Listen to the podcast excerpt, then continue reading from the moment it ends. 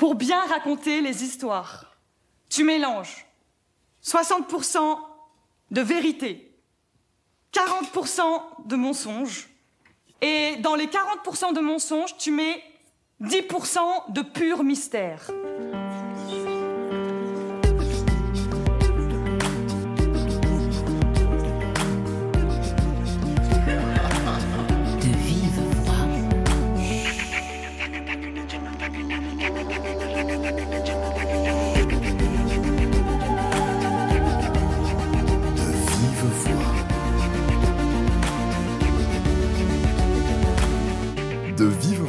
Pascal Paradou.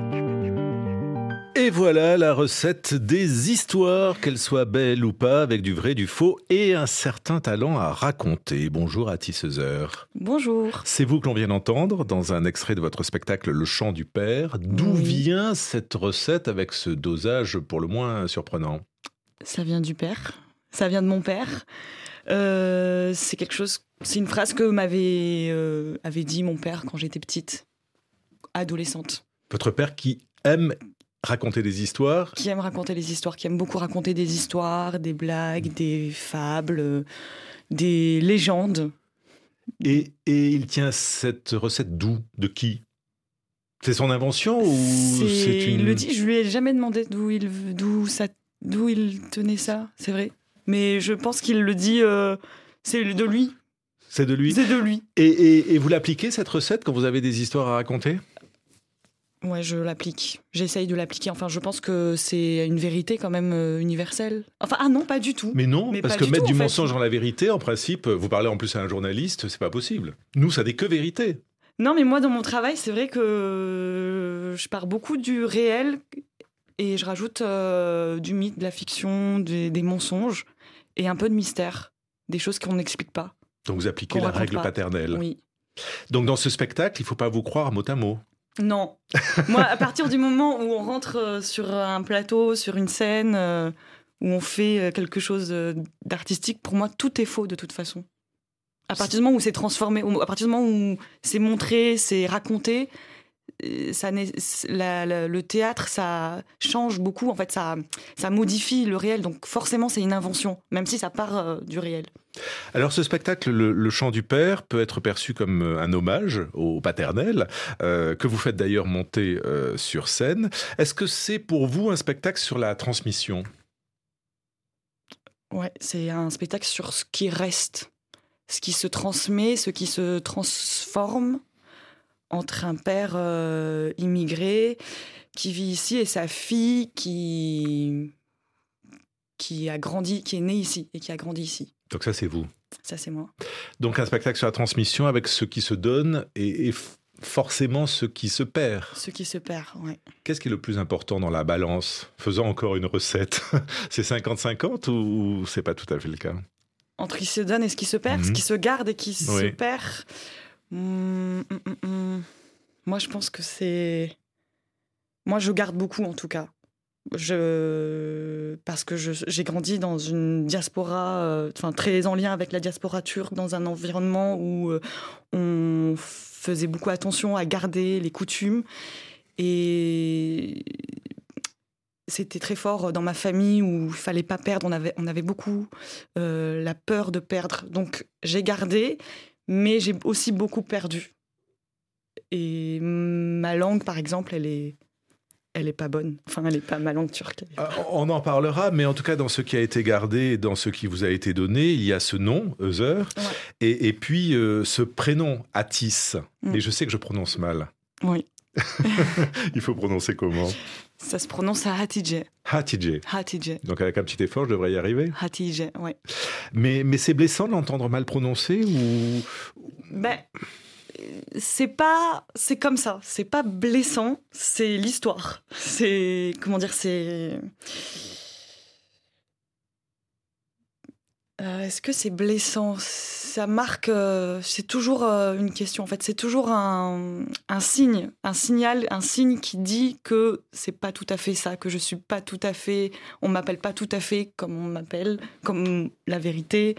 de mon prénom et c'est toujours un décalage, mais je c'est pas une souffrance à chaque fois qu'on m'appelle Atis, pas du tout. Ma, ma famille m'appelle Atis. Enfin, il y a Votre des- famille vous appelle Bah Atis oui, on, on a fini par s'habituer à ça, à ce qu'on m'appelle Atis. Donc c'est l'intégration, ça. C'est l'intégration, c'est l'habitude.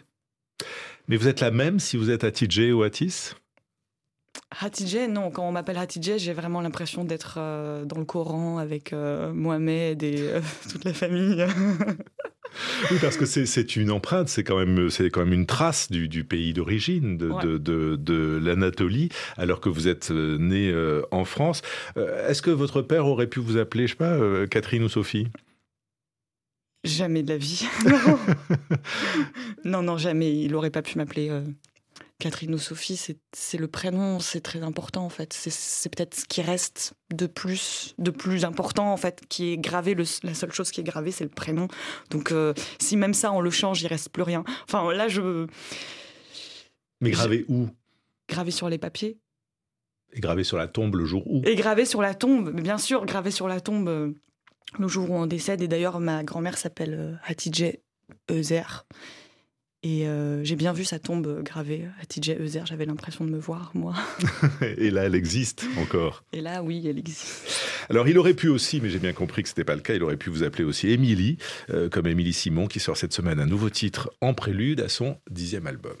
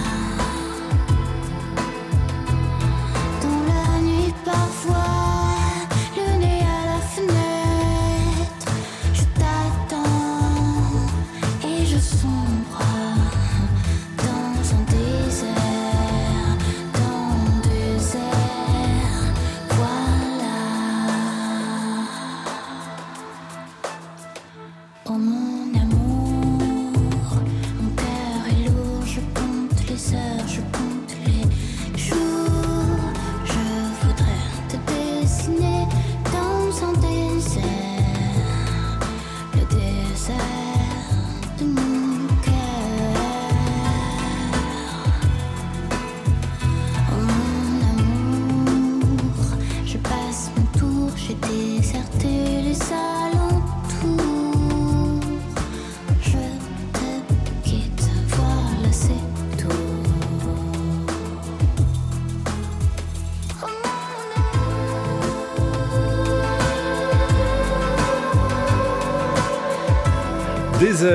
Emilie Simon a écouté sur RFI, de même que Le Chant du Père, spectacle théâtral et musical de Atidje Heuser.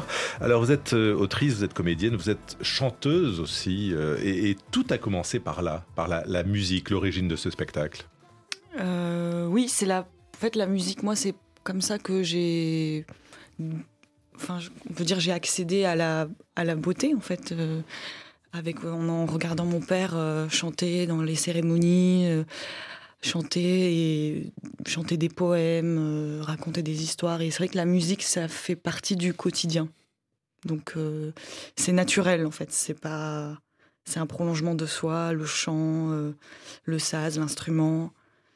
Et euh, j'avais envie pour mon premier spectacle de revenir à ça, de revenir à, cette authenticité et de, de cette manière de faire euh, de l'art euh, très euh, one-to-one. Enfin, vous voyez, quelque chose de gratuit, de, pour, pour vraiment parler à la personne qui est en face de toi dans des cercles, dans des petits cercles, dans les foyers, dans les maisons.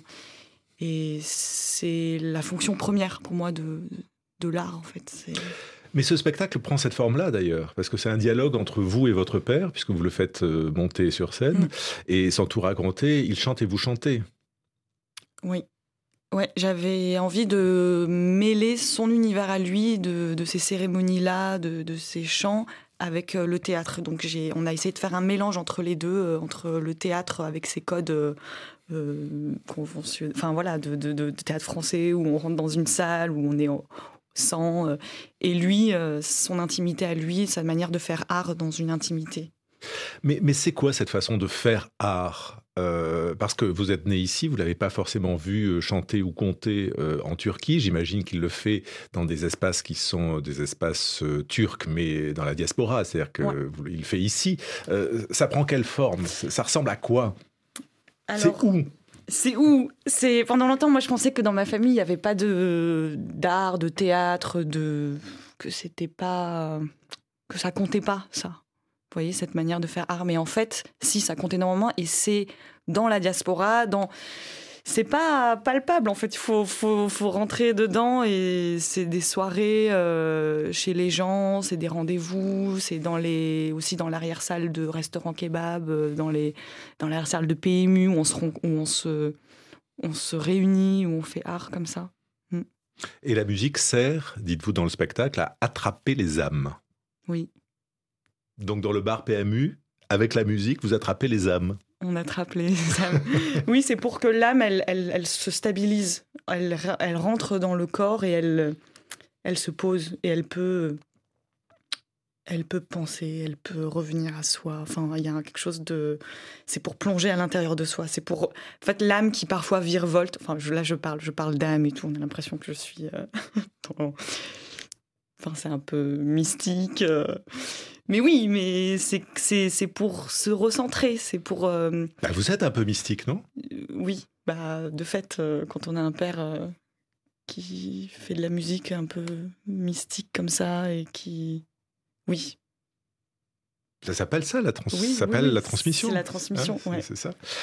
Donc, votre père, euh, en Turquie ou ici, dans des bars PMU, des cafés ou dans des cercles Ouais. familiaux, fait de la musique. Et en principe, on boit du thé avec des... J'ai tout appris hein, grâce à vous. Avec des verres, enfin le thé servi dans des verres en forme de tulipe. Et Ouais. on y boit du thé noir. Tout le monde croit que c'est du thé à la menthe, mais le thé à la menthe, ça n'existe pas ici. C'est un thé noir. Plus on boit du thé, plus le thé est noir. Plus le thé est noir, plus le père chante des chansons tristes. Plus les chansons tristes, plus je sers du thé. Plus je sers du thé, plus il pleure. Plus il pleure, plus il demande au père de chanter des chansons tristes. Plus les chansons tristes, plus ils boivent du thé. Plus ils boivent du thé, plus le thé que je sers est noir. Plus le thé que je sers est noir dans les tulipes. Plus il demande au père de chanter des chansons tristes. Plus les chansons tristes, plus ils boivent du thé. Plus ils boivent du thé, plus ils pleurent. La petite cuillère posée à l'horizontale sur la petite tulipe, ça veut dire c'est bon, c'est assez, on a assez pleuré. Et là, on passe au raki. Le raki est très dilué à l'eau. Plus on boit le raki, plus il est fort. Plus il est fort, plus il est blanc. Plus il est blanc, plus on boit le raki. Plus on boit le raki, plus on boit le manque. Plus on boit le manque, plus on boit le raki. Plus on boit le raki, plus on boit le pays. Plus on boit le pays, plus on boit le raki. Plus on boit le raki, plus on boit l'exil. Plus on boit l'exil, plus on boit le raki. Plus on boit le raki, plus on pleure sa mère. Plus on pleure sa mère, plus on boit le raki. Plus on boit le raki, plus on pleure l'enfance. Plus on pleure l'enfance, plus on boit le raki. Plus on boit le raki, plus on pleure le manque. Plus on pleure le manque, plus on boit le raki. Plus on boit le raki, plus on est heureux. Plus on boit le raki, plus on est heureux d'être triste. Bağlamışsın çözülmüyor mihriban Mihriban. Ayrılıktan zor belleme ölümü Görmeyince sezilmiyor mihriban Mihriban Mihriban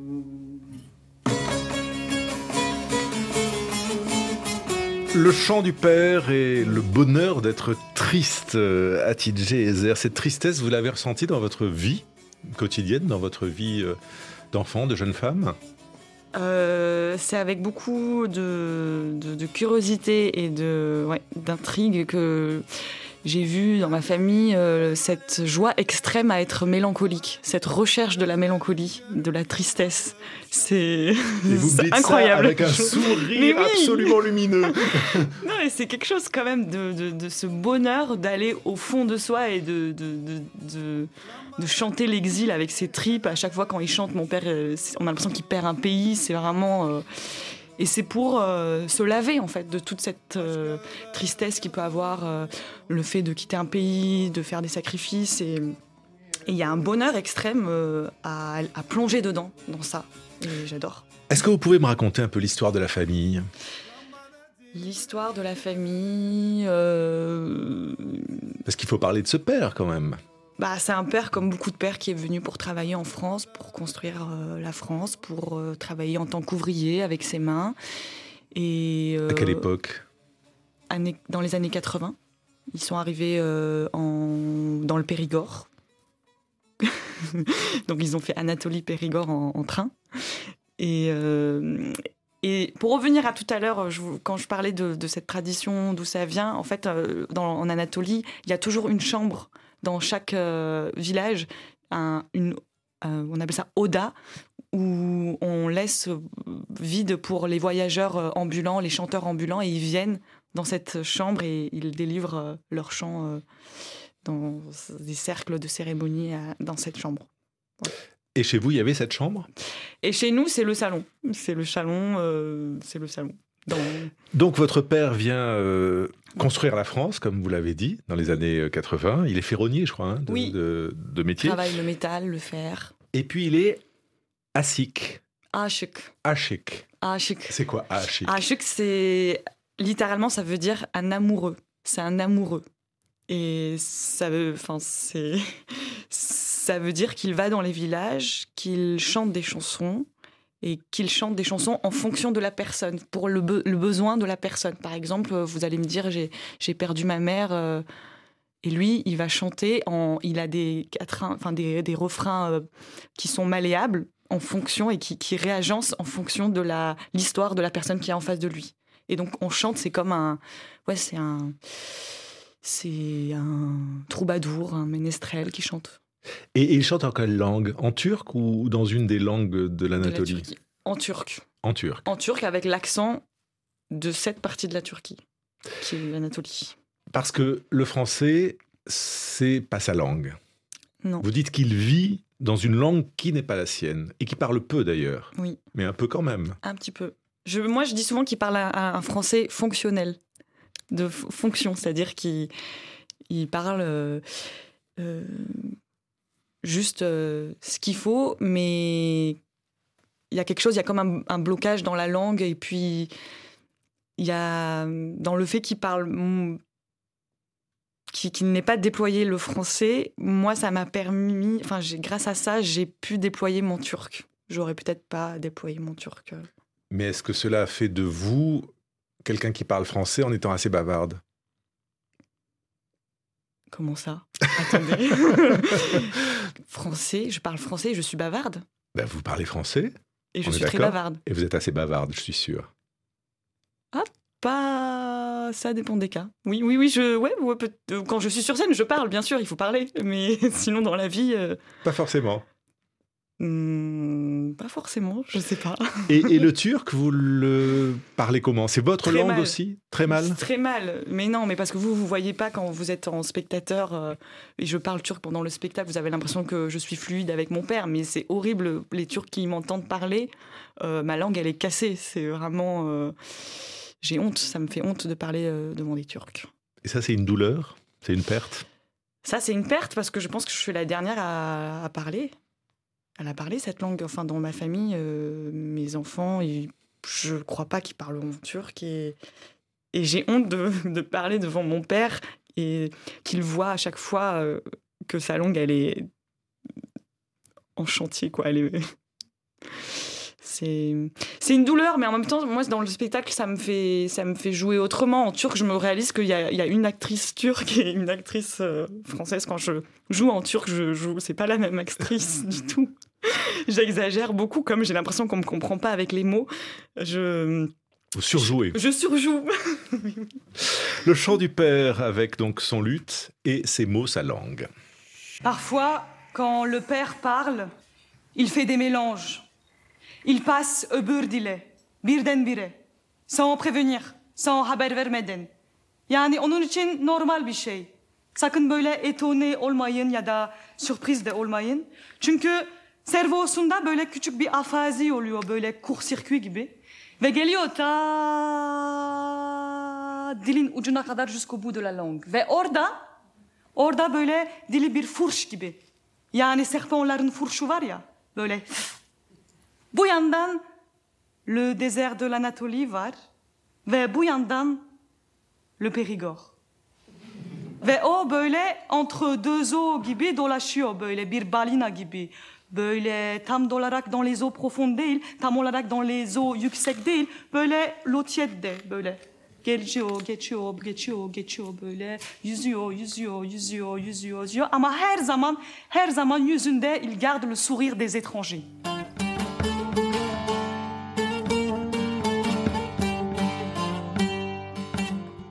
Le chant du père, et il est euh, bien là, TJSR sur scène euh, au théâtre de, de la tempête, et il sourit beaucoup sur scène. Oui. C'est le sourire des étrangers. Vous faites référence à quoi avec cette formule, le sourire des Hum, étrangers? C'est le sourire de mon père, c'est.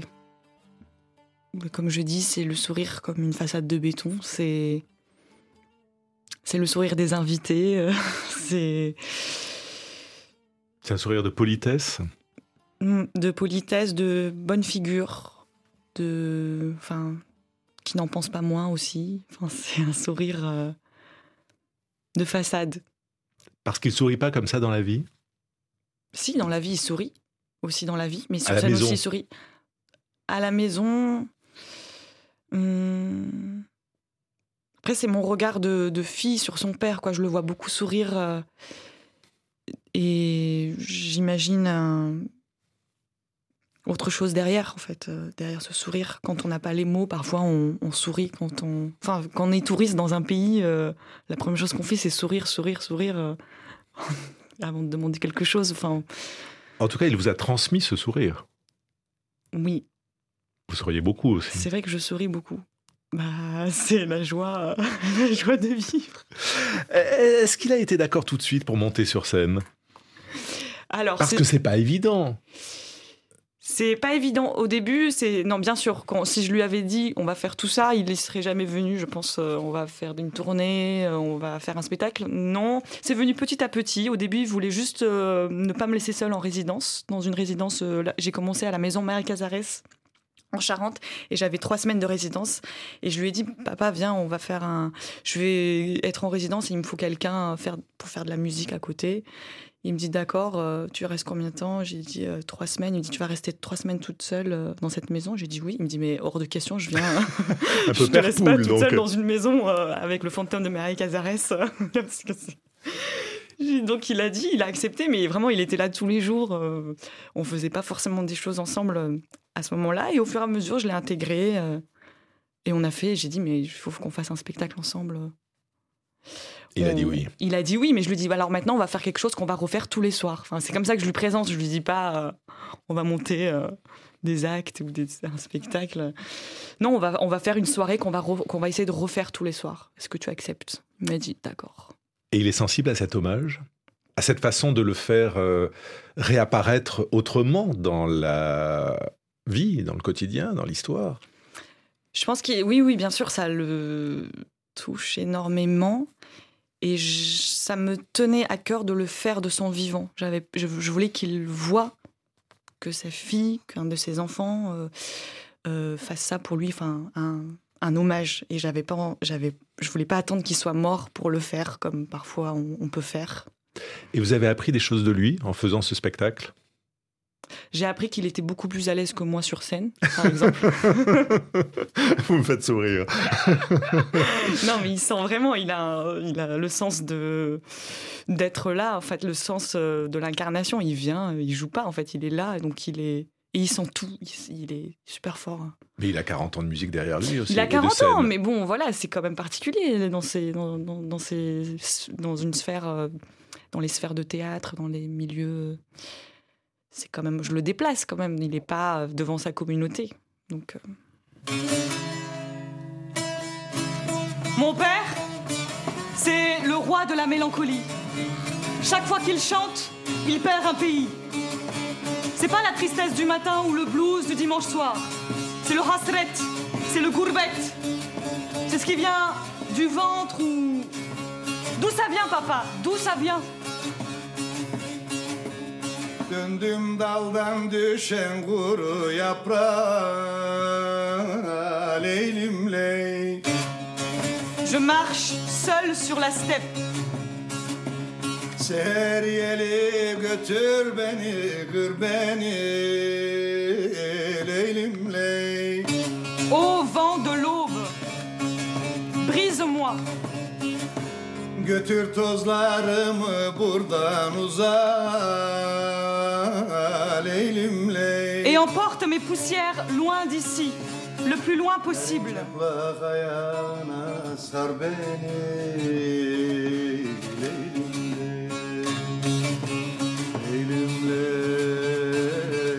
Là, je ne comprends pas. Des chansons donc où il est question d'exil, de mort, d'histoire d'amour avec euh, des femmes à gros sourcils, dites-vous, euh, et, et- et des mots que vous comprenez euh, pas toujours. Euh, et puis, donc ça, ce sont les mots. il faut parler de l'instrument qu'il joue. C'est un luth oriental, Lutte d'Anatolie centrale, un saz. un saz, et c'est un instrument quasiment sacré.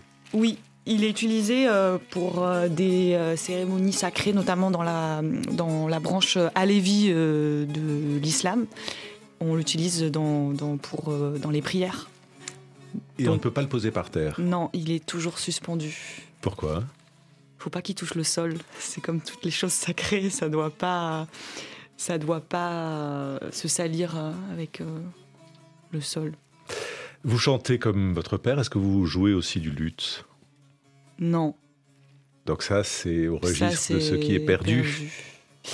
Oui, parce que lui, il a, il a appris de lui-même et euh, j'ai essayé d'apprendre, mais il me dit tu mets ton, do- ton, ton doigt là, tu mets ton doigt là, tu fais ça, mais euh, moi j'ai dit mais attends, mais il y a des notes, do ré mi fa sol, euh, c'est où J'ai essayé de mettre, mais en fait euh, non, j'arrive pas. Différence de culture, différence d'approche. C'est quoi la différence?